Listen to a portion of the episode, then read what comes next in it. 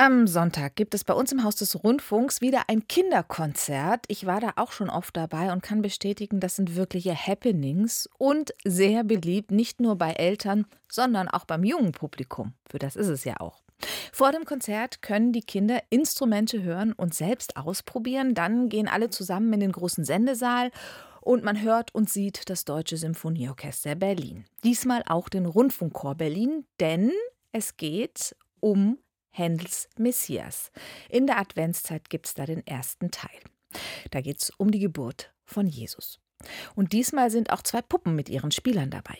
Bonjour, je m'appelle Mela.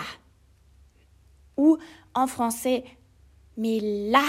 Da hat mich Miller begrüßt, auf Französisch, also Mila. Ich habe sie in Berlin getroffen, ganz genau in der Hochschule für Schauspielkunst Ernst Busch, denn die ist ihr Zuhause. Ein besonderes Zuhause, ein großer, ein sehr hoher Raum.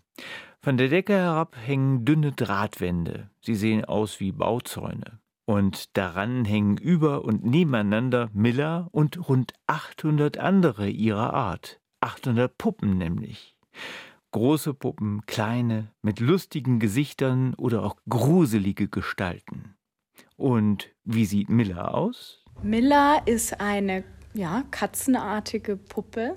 Sagt die Frau, die Miller zum Leben bringt, Lea Wewoda.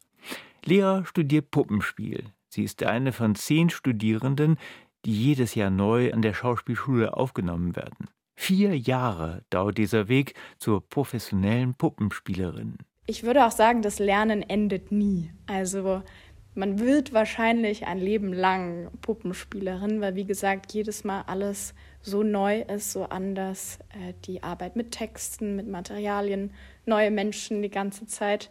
Von daher würde ich sagen, durch Begeisterung und Offenheit und auch Fleiß, weil es schon eine Technik bedeutet, die dahinter steckt, die nicht so alltäglich ist.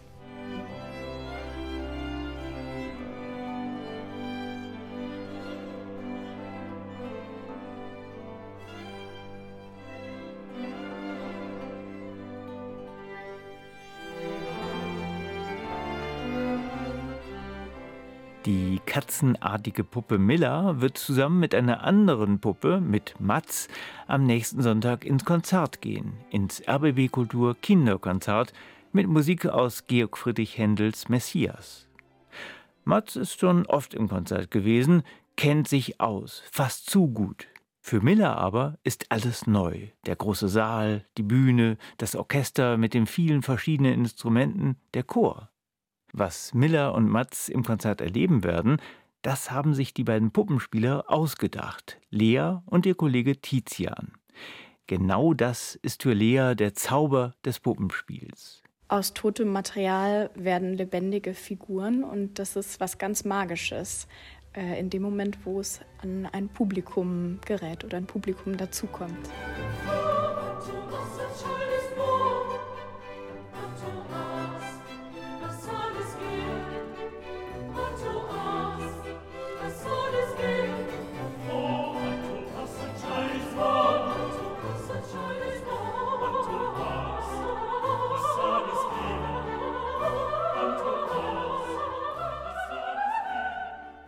Tischpuppen werden so gespielt, dass drei Leute zusammenspielen, was total toll ist, weil man sehr gut äh, aufeinander eingestimmt sein muss und das viel üben muss, um den gleichen Rhythmus zu bekommen. Das heißt, das finde ich sehr, sehr, sehr faszinierend. Lea und Tizian werden die Puppen Miller und Mats mal zu zweit spielen, mal auch alleine. Beide haben in ihrem Studium sehr viel lernen müssen, um gute Puppenspieler zu sein. Zehn Stunden dauert so ein Tag in der Hochschule normalerweise. Auf dem Stundenplan steht nicht nur das Lernen von Texten, sondern auch die körperliche Arbeit. Also auch wenn wir nicht jeden Tag auf der Bühne stehen, ist es sehr bedeutsam, dass wir uns fit halten. Das heißt, wir haben Tanzunterricht, Fechten, Akrobatik, um für alles gewappnet zu sein, Bühnenkampf, um, wenn die Figur mal querschlägt, uns da auch zu helfen zu wissen. Denn manchmal entfalten die Puppen auch ein Eigenleben.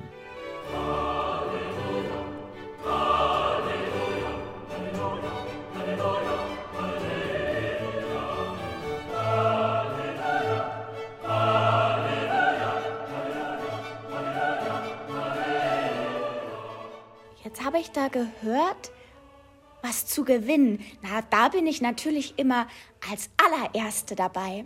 Ich habe noch nicht so oft gewonnen, aber man weiß ja nie. Vielleicht ist jetzt der Zeitpunkt gekommen. Ich glaube, ich probiere das einfach. Und wie stellt sich die Puppe Miller so ein Konzert eigentlich vor? Ich stelle mir vor, da ist ein Kachelofen, da läuft Lagerfeuer. So stelle ich mir das vor. Dann sind da die Instrumente und die Leute, die sie spielen und singen. Und naja, am Ende gibt's Applaus, glaube ich.